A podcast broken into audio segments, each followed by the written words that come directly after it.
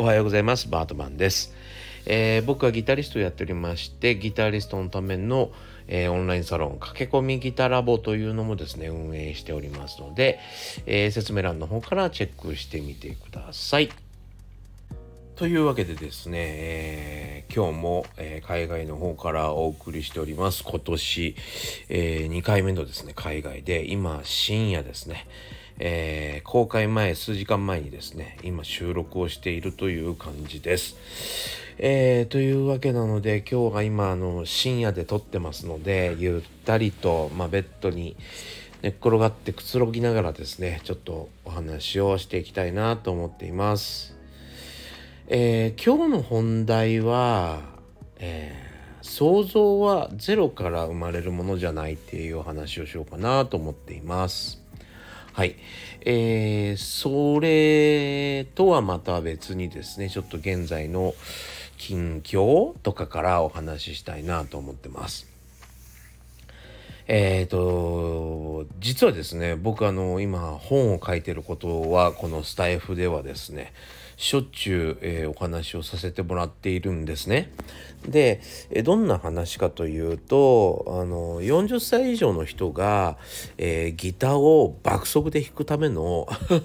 まあ方法論みたいな考え方みたいなことをですね、え、まとめた本を作ってています、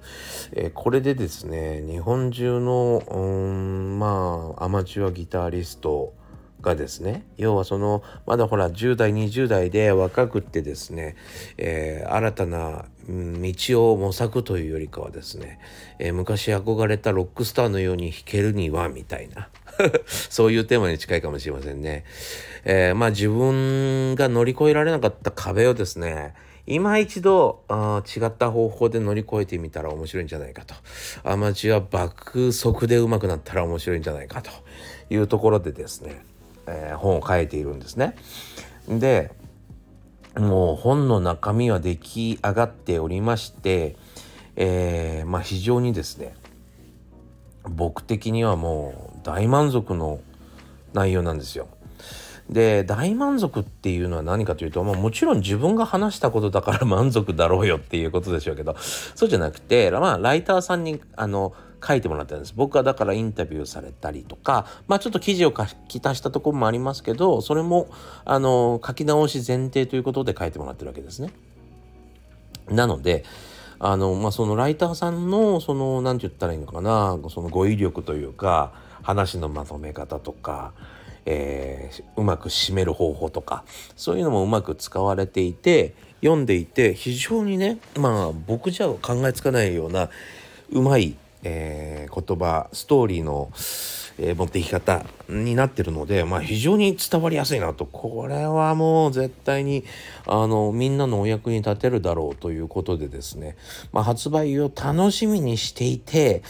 えー、2023年の1月にまあ来月のね末に発売しようという話をしておったのですがどうもねどうも2月になりそうですね。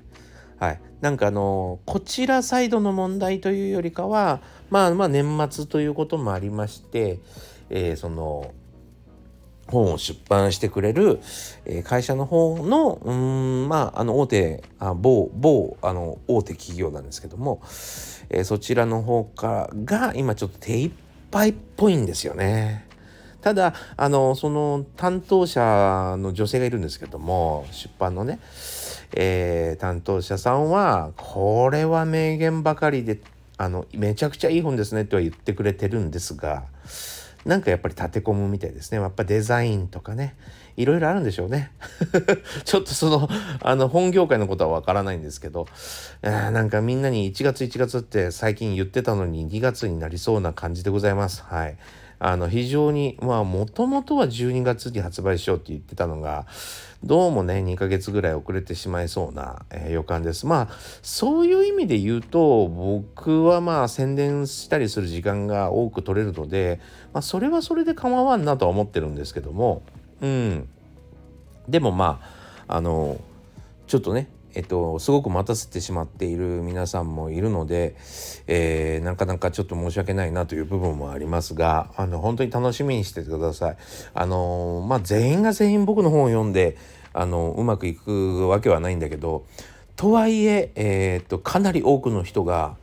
うん、脱線からとか、まあ、挫折からとかなかなかこう自分なりにうまくいかなかった部分からですね逸脱できるんじゃないかなと思ってます。はい、そういう意味では非常にあの内容の濃いというか全て種明かしを行ったような本なんでねあの本当に楽しみにしておいてください。えー、2023年2月皆さんのギター人生が変わります。というわけでですね、えー、今、えっ、と、東南アジアの方に来ています。で、あ、それこそですね、なんて言ったらいいのかな。もう非常に、あの、草木に覆われ、虫だらけ、えー、の、うん、しかも砂浜は亀さんが卵を産みつけるために、本当に全然、あの、ゴミもない、えー、手もかけられてない、あの、ビーチのそばにいて、本当何もないですよ。あの、繁華街まで出るのに多分100キロ近く、えー、距離があるかなという感じでですね、本当に何にもないとこにいて、今これなんかちょっと音楽合宿的なものと組み合わせで一緒に、えー、帯同してるっていう感じですかね。はい、まあ仕事が、仕事をやってるってことです。で、えー、まあ、あの本当にね、えー、いろんなものをまあもちろん朝から食べるわけじゃないですかでもねあの本当に辛いんですよ。なんでこんなに辛いん？いやーほんとねもう一口入れた瞬間にあかんっていう感じ。ああもう喋れないみたいな。一口入れた瞬間にもうその後30分ぐらいずっと口の中が痛いっていう感じだったりするのでなんつうの？なんか一つねなんかすごく香辛料が入ったソーセージを食べてしまったがためにですねその後全てのものが辛く感じてしまってあのケチャップがついてるただのウインナーも辛く感じるっていうその酸味が辛さ辛さのようなその何て言うの勘違いを起こさせるというかさその痛点をこうつつくというかさもうね非常に辛いんですよ。であのだんだんだんだん食べなくなっていきますね人間って。で食べなくなってしまい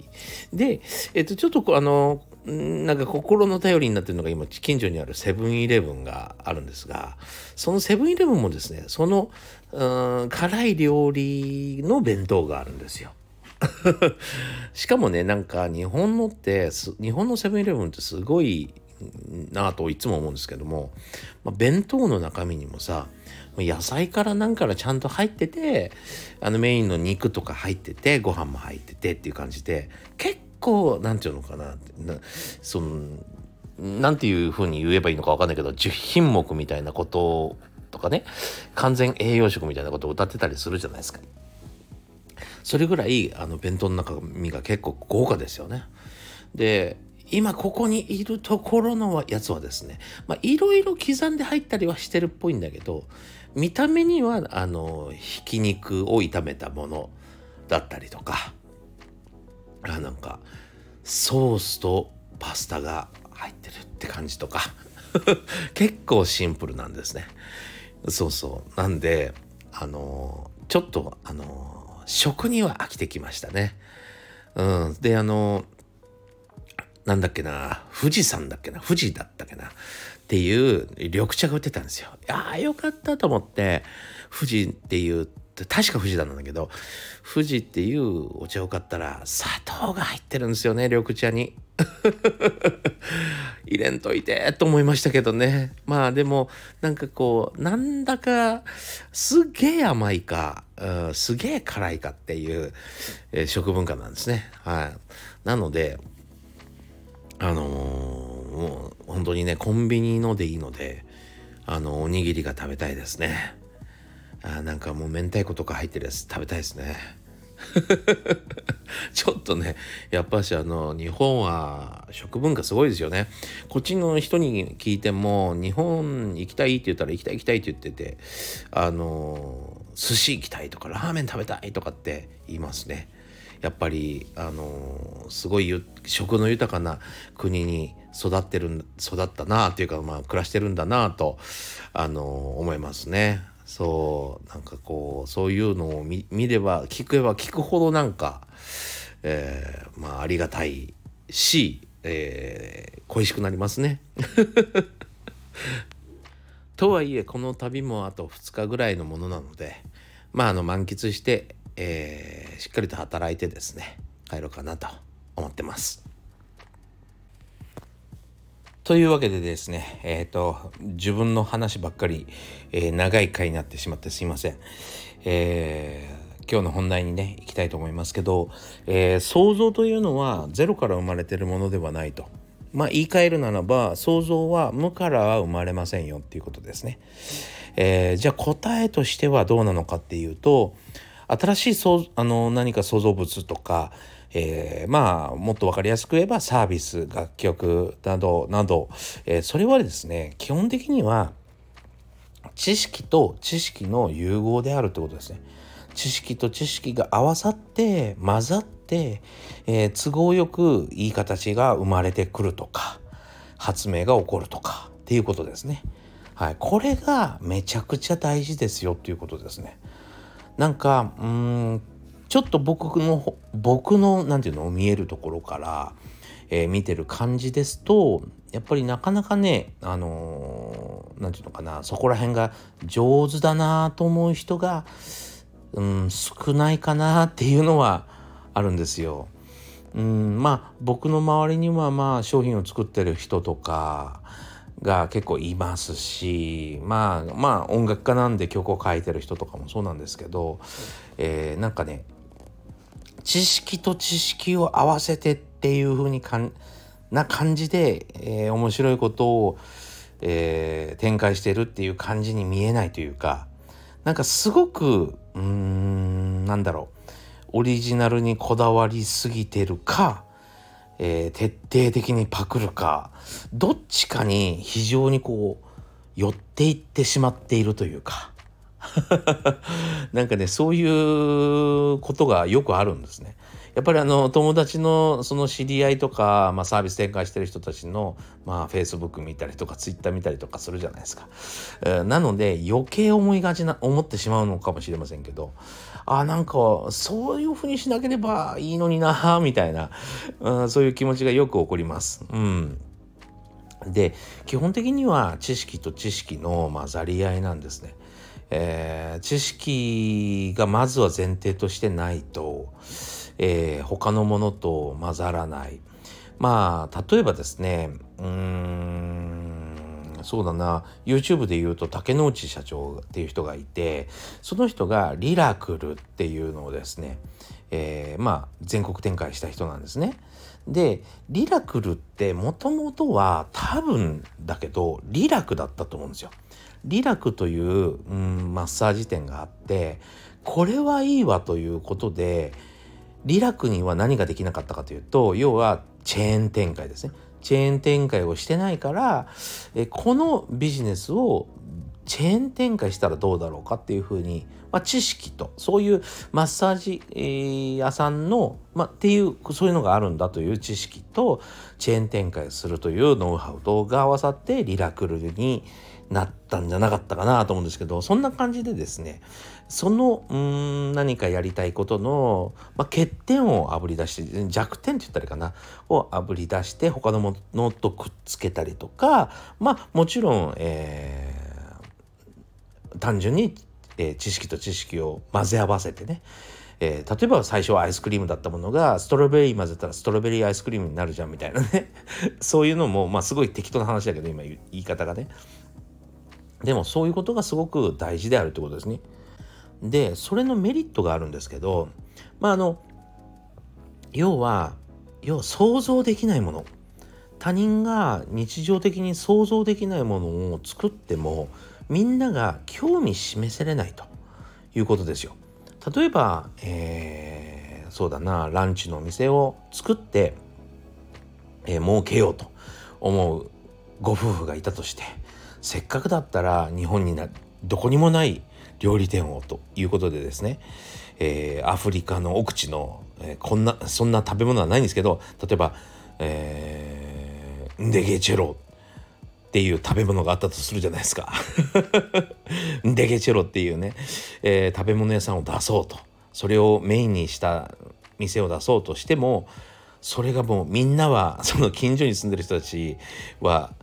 たとえ知っても怖くて食べれないと思うんですよ。ね何あれっていうところからね。そっから説明はしなきゃいけないわ。実際食べてもらわなきゃいけないわ。口に合わなければにもう二度と来てもらえないわ。なかなかまあ今ちょうどテレビでもねファーストペンギンっていうのをやってるからあれなんだけどまああの一番乗りで、えー、やっていこうとするのはめちゃくちゃ大変なんですね。その点やっぱりあのちゃんと選んで、えー、展開すれば例えばまあそうだなまあアイスクリームの話したからアイスクリームがまずあって、えー、それにフルーツを混ぜたら、えー、いいんじゃないかとか。ねえー、じゃあ同じように冷たいもので、えー、シャーベット状にするといいんじゃないかとかって言って似てるんだけど、えー、そのちょっと特色が違うというものを生んだ方が今日アイス食べたいなから始まるじゃないですか。ねえー、何々アイスが食べたいとかは言わないですよね。アイスが食べたいな冷たいもの食べたいなだったら、えー、どこに行ってシャーベット食べようかどこに行ってかき氷食べようかみたいな、えー、選ばれることがね、あるけどやっぱりンデゲチョロという食べ物は やっぱりなかなかねあの足が伸びませんよね。そうそう。だからまあみんなの想像を超えないうんものを作ることはすごく大事かなと。そういう意味で、えー、知識と知識というのを合わせた方がいいしまああんまりあの突飛なものは作らない方作らない方が、まあ、間違いなくいいと。まあ、あの本当にファーストペンギンを見ていただけたらあのいいと思うんですけどやっぱりその業界には各業界にはやっぱりタブーみたいなのがあったりす、ね、暗黙の、えー、ルールがあったりすると思うのでそれを飛び越えるっていうのはなかなか大変だと思うしうんあのまあそこをつないでしまうと、うん、新たな革命が起こりますけどねまあすごい大変なことです。なので、うん、知識と知識うまく合わせてですね新たな想像を、うん、していくことをお勧めします。まあそういう意味ではですね、あのー、今回外国に来てますけども本当にいろんなことがね、まあ、ちょっとずつ違うじゃないですか。そのおかげでですねいい刺激になってます。なんでこれをこうしたんだろうなとか。なんでまあ例えば、えー、ベッドメイキングのお姉さんがですねあのー、まあ iPhone でなんだろうなドラマ見てんのかなあれ。ドラマとか見ながら適当に掃除してんですよ。ニヤニヤしながら。うん。なんかねそれがまたね まああのやっぱり日本とはちょっと違うなと思って、えー、掃除も結構適当で なんか緩い感じであのいいなっていう感じですね。やっぱりこんな暑い国でなんていうの？そのなんかめちゃくちゃ厳しくしちゃったらやめちゃうのかもなみたいな。そういうのもありますよね。そうそう。その国はその国のルールがありますからね。まあそういう意味でも、まあ、こっちで流れてる YouTube でも、えー、食事の文化にしても本当にまあいろんなところに発見があってもうここをちゃんとやってあげたらもしかしたら新しいビジネスが生まれるかもななんて思いながら 仕事ぶりを見てたりとか しましたね、うん。そういう意味ではやっぱり知識と知識やっぱりまずは知識を、